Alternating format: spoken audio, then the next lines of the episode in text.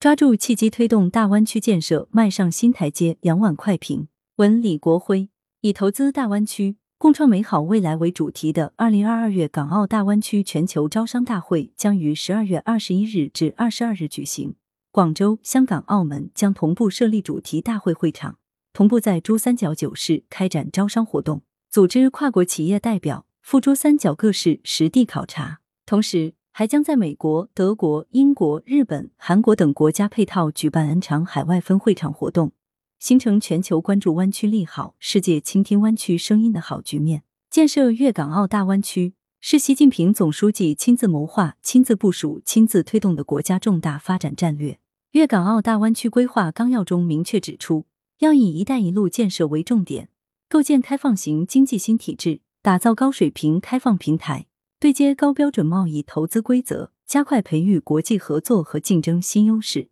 充分发挥港澳独特优势，创新完善各领域开放合作体制机制，深化内地与港澳互利合作。规划纲要发布以来的三年是不寻常的三年，香港经历由乱到治。全球迎来世纪疫情的重大冲击，在艰难的情况下，粤港澳大湾区建设仍未停步。依托横琴、前海、南沙等重大合作平台，产生了一批标志性成果。本次举办粤港澳大湾区全球招商大会，是在逐渐走出全球疫情影响之际，以粤港澳大湾区为名义首次召开的全球性招商大会，是在横琴、前海、南沙等重大合作平台加快建设之际。深化内地与港澳互利合作迈出的更进一步。全球招商大会以投资大湾区，共创美好未来为主题，正式展现了粤港澳三地将在未来不断强化的粤港澳大湾区整体形象，展现了粤港澳三地的雄厚实力和发展潜力，吸引全球投资者共享粤港澳大湾区投资机遇和发展红利。